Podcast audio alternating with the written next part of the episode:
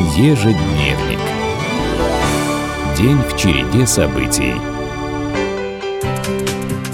Сегодня в третью субботу апреля Всемирный день цирка. Праздник веселый и, конечно, ему рады как в сообществе профессионалов, так и любителей этого удивительного искусства. Ведь цирк любят все, большие и маленькие. Еще 16 апреля можно отметить Всемирный день голоса.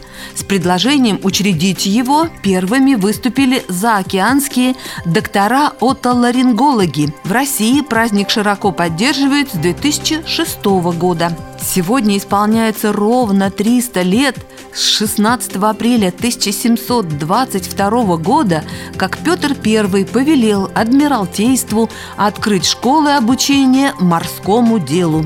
Император распорядился, чтобы прием в эти учебные заведения дозволялся только русским подданным, так как к иностранному элементу полного доверия никогда не чувствовал. И всего за три года число различных военных специализированных школ в России достигло 50. Ровно 90 лет назад, в первую пятилетку, в 1932 году, на Ленинградском радиозаводе собирают первый российский телевизор для индивидуального пользователя, разработанный нашим инженером Антоном Брейбертом. По сути, то был даже не телевизор, а малогабаритная телевизионная приставка к радиоприемнику.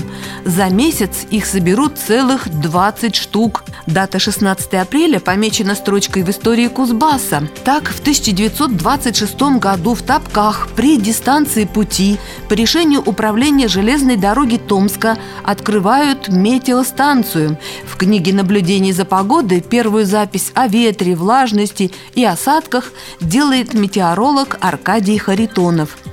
Припомним события 80-летней давности в Анжеро-Судженске.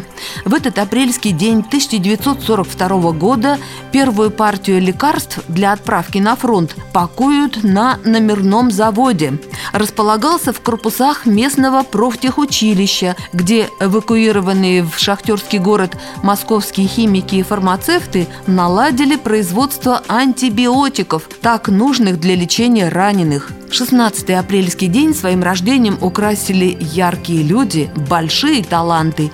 Есть и два изобретателя. Павел Шиллинг был близким другом Пушкина.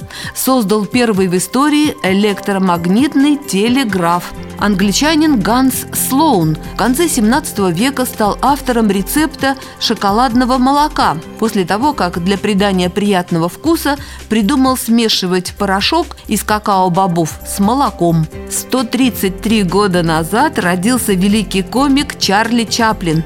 Его образ бродяги – классика кино и до сих пор пример для подражания в искусстве. Что еще происходило в истории страны, мира и Кузбасса, расскажем в понедельник, 18 апреля на нашем радиоканале. Ежедневник.